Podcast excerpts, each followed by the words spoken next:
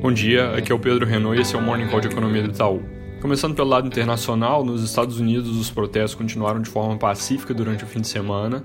Nova York removeu o toque de recolher e Washington está retirando os esquemas de segurança, mas a grande novidade para os mercados aqui nesse front é que aquela dúvida sobre qual candidato a presidente iria se beneficiar desse movimento, ela foi resolvida pelo menos no curto prazo a favor do Joe Biden, porque as pesquisas mais recentes estão mostrando queda rápida da aprovação do Trump.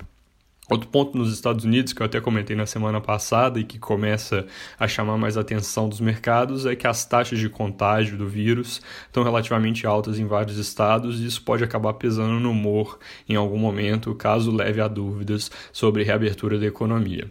Fora isso, a Alemanha teve queda forte da produção industrial em abril, caiu mais que o esperado, mas isso é uma notícia, vamos dizer, antiga, que deveria ser dominada pelos dados de confiança de junho, que continuaram mostrando recuperação no país. China registrou superávit comercial forte em maio, causa de importações que caíram mais que o esperado, enquanto exportações vieram mais fortes, puxadas para cima pela venda de produtos hospitalares. Vindo aqui para o Brasil, os, os últimos dias tiveram polêmicas, ruído político ali sobre a divulgação de dados do Covid no país, dado que houveram atrasos e o governo fez mudanças na forma como os dados são divulgados, que foram duramente criticados no fim de semana. É, alterações ali passaram por parar de reportar o total de casos e de mortes no Ministério da Saúde, mostrar só os casos e mortes em 24 horas. E aí, ontem à noite, em cima disso, aconteceu um erro. Teve um primeiro número que saiu, que era um total de quase 1.400 mortes, não fazia muito sentido olhando para os dados estaduais. Depois veio a correção com 525 óbitos, que é mais consistente com os dados das secretarias e também com a média de fins de semana anteriores.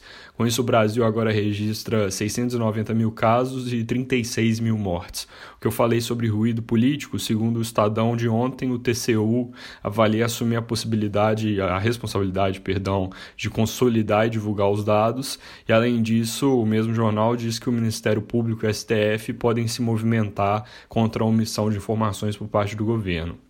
De qualquer forma, segundo o site da Folha de ontem à noite, o governo voltou atrás nessa mudança de divulgação e prometeu voltar a soltar todos os dados detalhados. Isso pode acabar evitando mais confusão.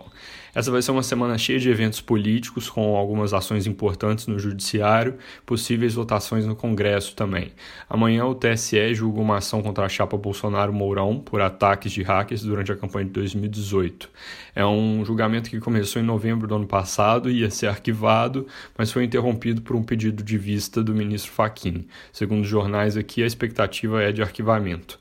Na quarta, o STF julga a continuidade do inquérito sobre as fake news, que foi motivo de de alguns dos atritos recentes entre os poderes, e nesse caso a tendência esperada é a continuidade do inquérito, então isso pode gerar novos ruídos. No Congresso, Câmara e Senado têm uma série de medidas provisórias relacionadas ao Covid para votar nessa semana, entre elas a 936 no Senado, que é aquela que tem um ponto polêmico sobre manter a desoneração da folha. É isso por hoje, bom dia e boa semana.